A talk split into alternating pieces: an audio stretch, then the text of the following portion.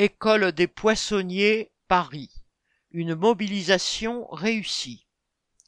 Mardi 13 décembre, tous les enseignants de l'école des poissonniers à Paris étaient en grève. Depuis plus de deux semaines, l'absence du directeur non remplacé s'ajoutait à la gestion quasi quotidienne des élèves des classes sans remplaçant. L'accident d'un élève qui s'était enfui de sa classe a été la goutte de trop. Accompagné d'animateurs et de parents, la quinzaine d'enseignants s'est alors retrouvée devant le rectorat de Paris avec banderoles, mégaphones et slogans. L'après-midi, ils exposaient leurs besoins à la chargée de mission des affaires scolaires de la mairie du 18e arrondissement où se trouve l'école. Sans réponse à leurs besoins, l'ensemble des enseignants ont reconduit la grève le jour suivant, cette fois rejoints par l'équipe du centre de loisirs.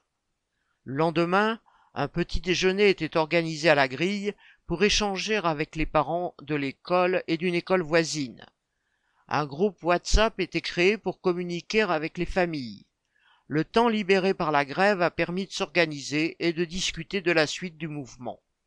En fin d'après-midi, alors que la reconduction de la grève avait été annoncée aux familles à 11h30, des enseignants recevaient sur leur téléphone personnel une série d'appels et de SMS provenant des affaires scolaires du 18e.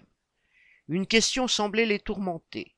La grève allait-elle continuer maintenant qu'ils annonçaient la venue d'un remplaçant pour le directeur, d'un enseignant déchargé de classe jusqu'aux vacances scolaires et de deux animateurs supplémentaires jusqu'à la fin de l'année scolaire?